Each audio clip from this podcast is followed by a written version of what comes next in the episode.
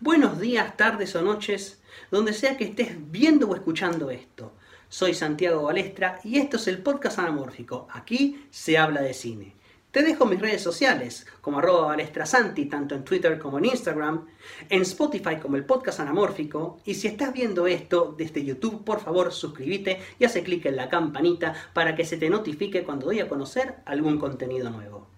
En esta oportunidad quisiera hablarles de Mortal Kombat, una nueva versión, una nueva iteración cinematográfica de aquel videojuego creado por Ed Boon y John Tobias, que en esta oportunidad de 2021 se lleva a cabo mediante una historia de Oren Uciel y Greg Russo, un guion de Greg Russo y Dave Callahan y por supuesto todo esto dirigido por Simon McQuaid.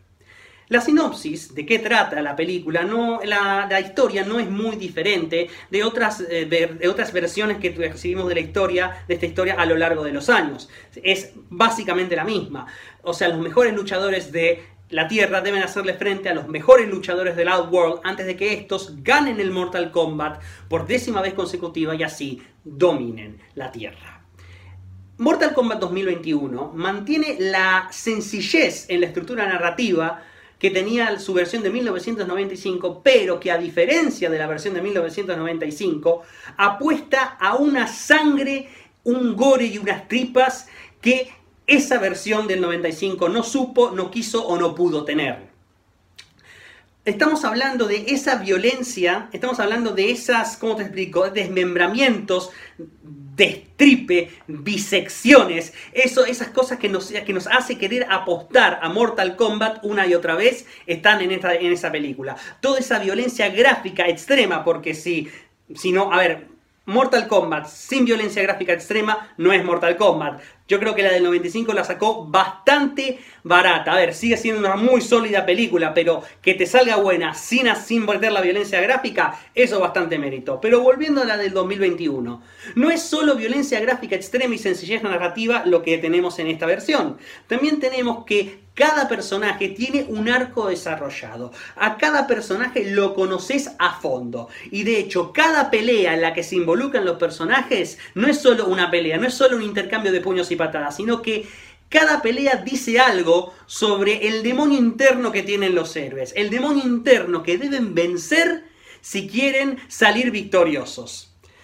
Ahora, aunque los mano y mano abundan, la puesta en escena de Simon McCoy no quiere que olvidemos que acá hay una pelea central, que es la de Scorpion con Sub-Zero. Una pelea, un conflicto, un, ¿cómo te explico? Un, mano, un mano mano inminente que se establece desde la primera escena de la película esa, esa diferencia que existe entre Scorpion en amarillo, Sub-Zero en azul, esa diferencia, esa codificación de color se traslada a la puesta en escena de la película. En más de una oportunidad van a ver una división esencial, van a ver una, división, una división esencial, por lo menos en, la, por lo menos en el costado lumínico, que, que como si los personajes que estuvieran en la escena se estuvieran dividiendo entre el bien y el mal, como que Scorpion representa el bien y eh, a Sub-Zero representa el mal, dentro del sentido que tiene la cinta, porque tampoco Scorpion fue lo que se dice en ningún santo, pero como estableciendo ese paralelo, esa claridad, es como que utilizando el amarillo y el azul,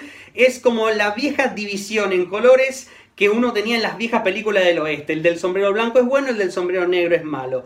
Obviamente esa codificación es la que se mantiene a lo largo de toda la apuesta y que obviamente tiene su remate.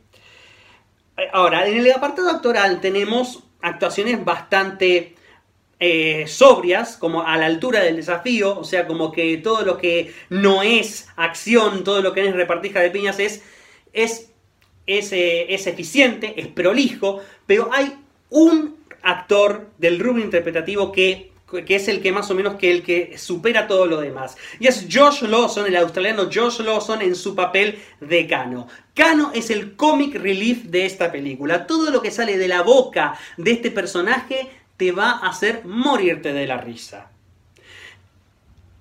Conclusión, Mortal Kombat es una película que cumple con lo que promete, es una película que, al igual que el videojuego que le inspira, se prueba enormemente entretenida, incluso con toda la violencia gráfica que posee. O sea, creo que, los, em, creo que, creo que el espectador va a volver a ser un niño de 10, 11 años cuando vea la película y se va a sentir gratamente sorprendido y si no, definitivamente entretenido, disfrutable de principio a fin, recomenda y recomendable, y desde luego muy recomendable. Y eso sería todo por ahora. Te vuelvo a dejar mis redes sociales como arroba balestrasanti, tanto en Twitter como en Instagram, en Spotify como el podcast anamórfico, y si estás viendo esto desde YouTube, por favor suscríbete, hace clic en la campanita, déjame un buen like y por favor comenta, así abrimos el debate, aunque sea para cagarme a pedos, pero que se sabe que acá hay un intercambio, que hay un toma y daca. Y, y no, y eso sería todo. Soy Santiago Balestra,